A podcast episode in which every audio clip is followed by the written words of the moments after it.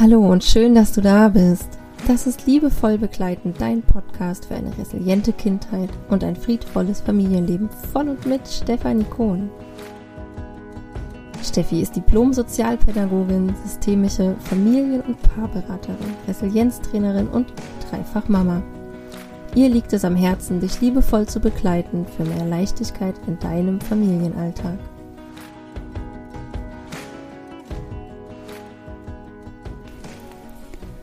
Hallo und herzlich willkommen. So, so schön, dass du einschaltest hier zu einer neuen Folge von meinem Podcast Liebevoll begleiten. Dein Podcast für eine resiliente Kindheit und ein friedvolles Familienleben. Ich freue mich so, so sehr, dass du heute wieder einschaltest und vielleicht hast du schon reingehört. Ich habe meinen Podcast ja erst vor zwei Wochen gestartet. Da habe ich mich erstmal ein bisschen vorgestellt und Falls du noch nicht reingehört hast, dann empfehle ich dir das unbedingt, denn ich starte direkt mit einer kleinen Miniserie zum Thema Gefühlsstärke. Und da nehme ich dich in vier Folgen mit und ja, erzähl eigentlich erstmal, was meint überhaupt Gefühlsstärke? Welche Merkmale haben eigentlich gefühlsstarke Kinder? Und nimm euch mit durch den Dschungel der Begrifflichkeiten. Was meint eigentlich Hochsensibilität? was sind autonome Kinder und wo ist jetzt der Unterschied zu gefühlsstarken Kindern.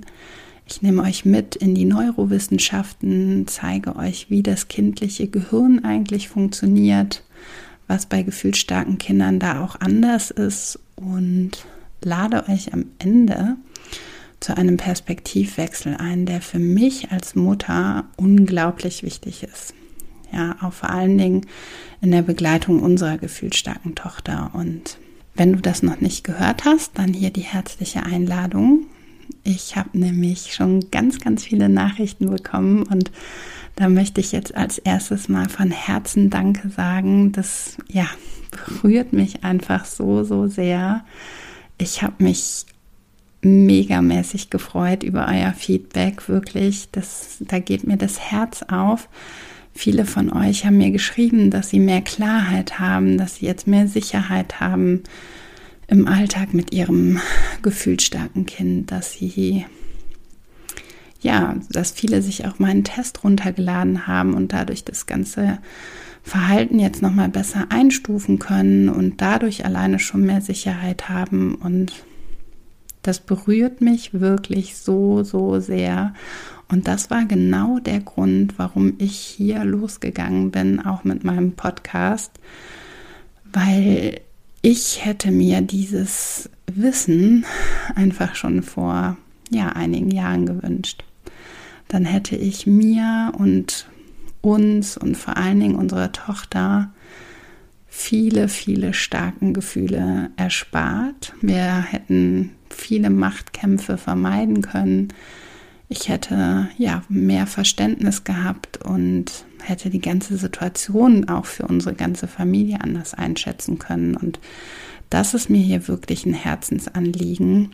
Und äh, ich habe überlegt, wie ich heute weitermachen möchte in der nächsten Folge hier heute und habe gedacht, dass ich euch vielleicht noch mal ein bisschen mit in den Alltag nehme. Also was hilft uns, was hilft mir vor allen Dingen als Mutter im Umgang mit meiner gefühlsstarken Tochter und wie gehen wir als Familie mit, ja, einfach fünf Personen und einer Vielzahl an Bedürfnissen dann eigentlich mit dem Thema Gefühlsstärke um. Dazu ja, möchte ich dich hier heute einladen in der Folge. Und ich habe das auch schon in der vierten Folge so ein bisschen erzählt, wie wichtig eigentlich der Blick auf die eigenen Bedürfnisse ist und ja, die eigene Selbstfürsorge. Wie wichtig es ist, dass wir als Eltern eines gefühlsstarken Kindes wir unseren Energietank im Blick haben. Ja, das, äh, puh, ich, vielleicht ähm, ja, kennst du das von dir selber auch im Alltag mit deinem Kind und ich würde jetzt auch mal sagen, das ist ganz unabhängig davon, ob wir gefühlsstarke Kinder haben oder, oder nicht. Es ist unglaublich schwer für uns Eltern tatsächlich auch unsere Bedürfnisse in den Vordergrund zu stellen und uns im Alltag mit unseren Kindern nicht zu vergessen. Ja, ich arbeite schon so viele Jahre jetzt in, in der Familienberatung mit Müttern, in meinen Kursen oder mit Familien, auch mit den Vätern. Und es ist so, so schwierig für uns, ähm, ja, auch unsere eigenen Bedürfnisse im Blick zu haben. Das hängt ja zum einen damit zusammen, dass wir das in der Regel nicht gelernt haben. Es fehlt auch uns an Vorbildern dazu. Es ist natürlich gerade noch mal mit unseren gefühlsstarken Kindern, die einfach an so vielen Stellen mehr brauchen, mehr Begleitung, ja, mehr Koregulation, mehr Fürsorge.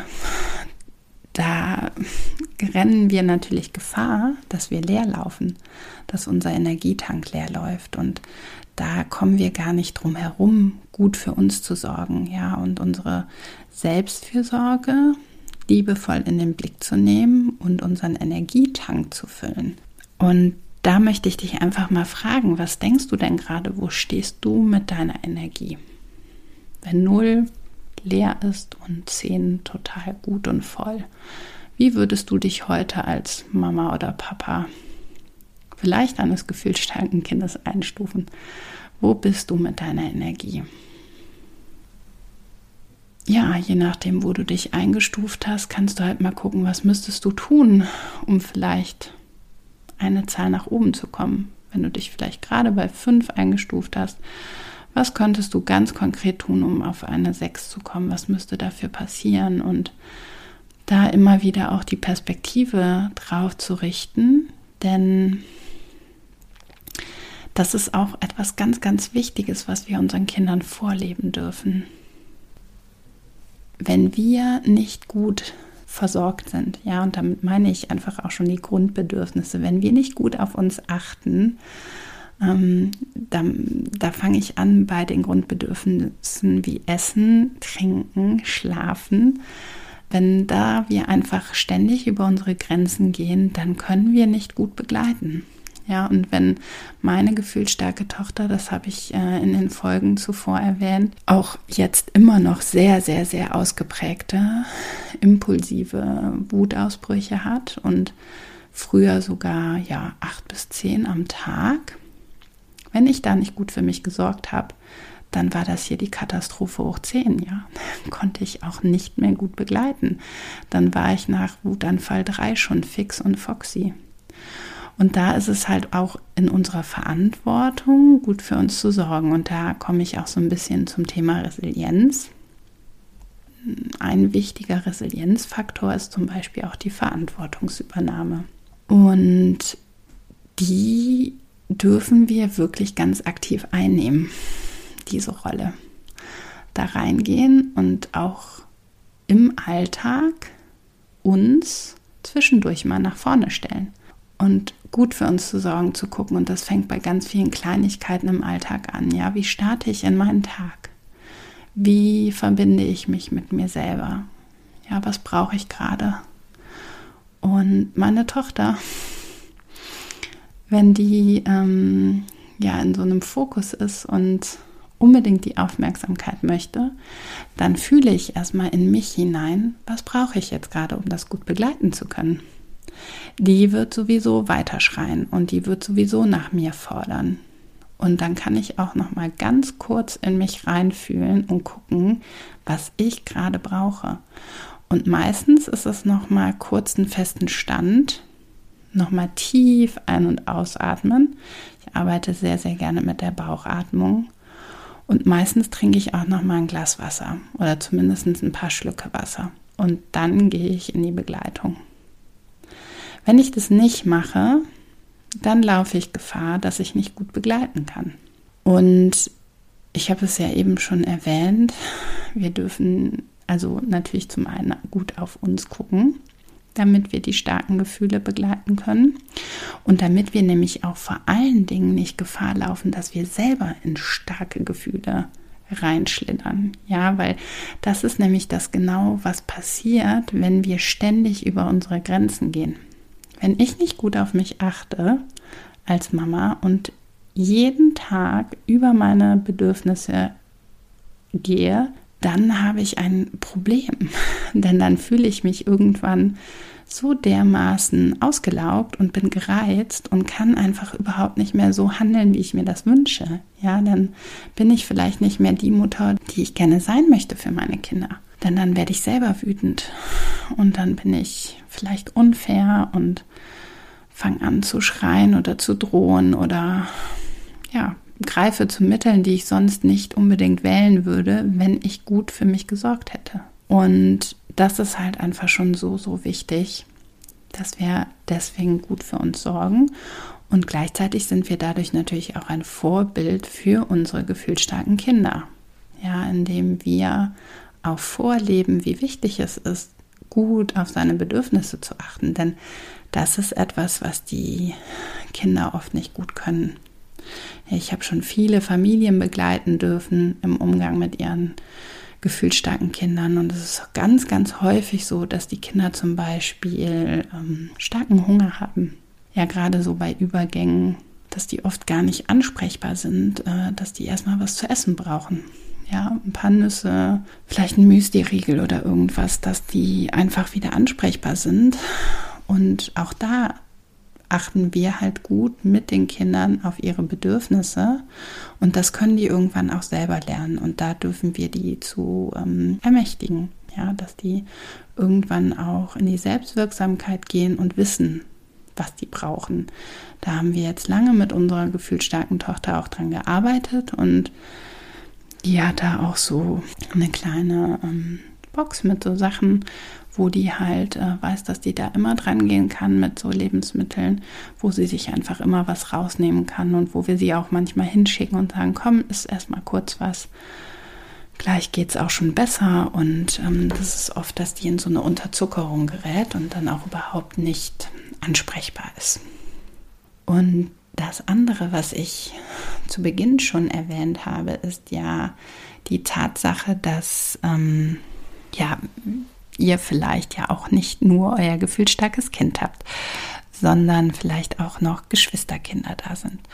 Und dann ist es unglaublich wichtig, auch die Kinder mit ihren Bedürfnissen mit ins Boot zu holen. Ja, denn natürlich dreht sich auch hier bei uns in der Familie sehr, sehr viel um die Bedürfnisse des gefühlsstarken Kindes, aber halt nicht ausschließlich. Und das ist auch ein ganz, ganz wichtiges Signal, an die Geschwisterkinder, dass wir sie sehr wohl sehen und ja, dass wir da auch Räume schaffen, um ihren Bedürfnissen gerecht zu werden. Und das ist gar nicht so einfach im Alltag. Da mussten mein Mann und ich auch erstmal hinkommen und das auch verstehen. Und das war auch wirklich ein langer Prozess, in dem wir uns letztendlich auch immer noch befinden, denn wir lernen auch täglich noch weiter dazu. Mm, wir haben zum Beispiel lange Zeit und viel, viel, viel Verständnis von der großen Schwester verlangt, wo wir aber einfach jetzt auch ganz deutlich spüren, dass wir sie auch vor allen Dingen gut im Blick haben dürfen, ja, dass sie sich oft ungerecht behandelt fühlt, weil sie so viel Rücksicht nehmen muss und es halt auch oft tut Mm, wo wir aber jetzt nochmal besonders darauf achten, ja, dass es da einfach auch ganz exklusive Zeiten gibt. Dass wir uns auch zwischendurch aufteilen, dass wir, dass ich als Mama gucke, wann gibt es halt Zeiten mit den Kindern einzeln und wo kann ich halt einfach nochmal Bedürfnisse stillen, im Alltag, wo lassen sich kleine, ja, so gemeinsame Inseln schaffen des Miteinanders. Und das habe ich jetzt zum Beispiel mit meiner großen Tochter meistens abends, dass ich mich nochmal so eine halbe Stunde an ihr Bett setze und dass diese Zeit auch wirklich nur uns gehört oder manchmal übernimmt das auch mein Mann, je nachdem, wie wir uns aufteilen. Mit unserer jüngsten Tochter gibt es meist morgens noch so eine Kuscheleinheit so dass wir da einfach auch nochmal so Exklusivräume haben für die Kinder und vor allen Dingen auch für die Geschwisterkinder. Natürlich haben wir diese Exklusivräume ja auch mit unserer gefühlsstarken Tochter. Und dass wir, wenn wir ja so im Familienalltag gemeinsam leben, ja ein Miteinander leben, dass es auch manchmal darum geht, Abschied zu nehmen von einem Bild wie Familie zu sein hat. Ja, auch das ist, glaube ich, ein ganz wichtiger Punkt im Umgang mit unseren gefühlsstarken Kindern, dass wir Eltern uns verabschieden dürfen von einem Bild. Ja, ich nenne es irgendwie immer so ein bisschen dieses Bild, was so in diesen Bilderbüchern ist. Diese Bilderbuchfamilie, ja, wo alles happy, clappy und super schön ist und alles ganz harmonisch läuft und wo man sonntags den Ausflug macht und wo man gemeinsam gemütlich am Tisch zusammen friedvoll essen kann und wo man auch gemeinsam Ausflüge machen kann und es Freunde gibt, die man sich dann, ja, mit denen man sich verabredet zum Picknick und, und, und, ja, und dass man von diesem Bild Abschied nimmt, denn das ist mit einem gefühlsstarken Kind in dem Umfang und in dem Maße einfach nicht möglich. Und das hat bei uns auch eine ganze Weile gebraucht. Das habe ich wirklich gemerkt. Da war so ein schmerzhafter Anteil in mir, der sich das einfach anders gewünscht hat. Der gemerkt hat, wenn ja Freunde erzählt haben, dass sie irgendwelche Ausflüge machen oder nach einem langen Verabredungstag noch irgendwohin gemeinsam gefahren sind, ob das jetzt wo einkaufen, also banale Dinge, banale Alltagsdinge, ja, zusammen noch einkaufen gefahren sind als Familie oder sich am Rückweg noch ein Eis geholt haben oder, oder, ja, da habe ich richtig gemerkt, wie ein Teil in mir wirklich äh, trauerte, weil wir das halt nicht können. Ja, ganz oft verzichten wir auf Dinge im Alltag, weil die so nicht umsetzbar sind, weil die sonst in Stress ausarten und zwar für uns alle. Und in Stress und vor allen Dingen in Frust.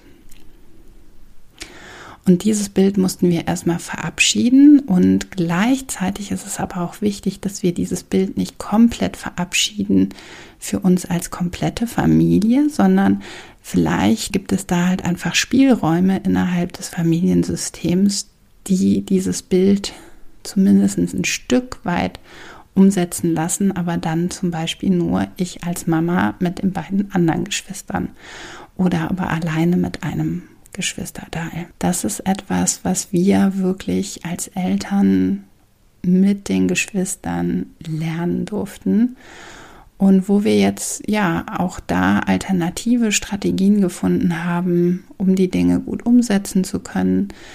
Manchmal bedeutet es aber auch, dass wir Entscheidungen treffen, wo wir auch ganz klar die Kooperationsbereitschaft unserer gefühlsstarken Tochter einfordern, weil es gerade den anderen so, so wichtig ist. Das können wir natürlich nicht jedes Mal machen, wie eben beschrieben, weil das halt einfach in Frust und in ähm, Ärger und Wut und Traurigkeit endet.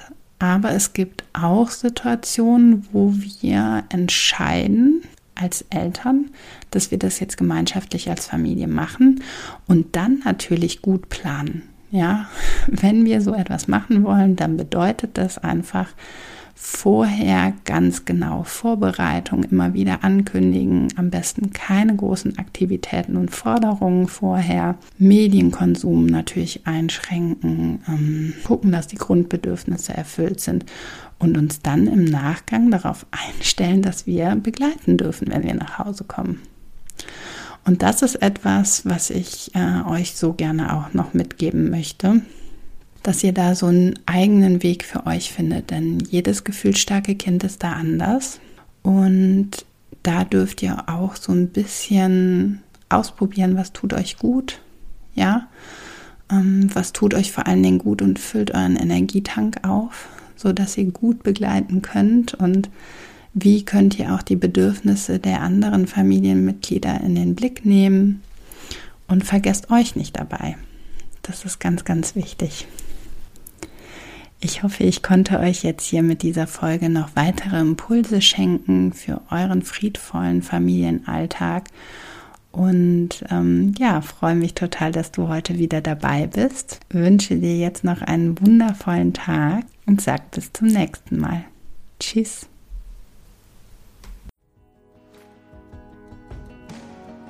Das war Liebevoll begleiten, dein Podcast für eine resiliente Kindheit und ein friedvolles Familienleben. Von und mit Stefanie Kohn.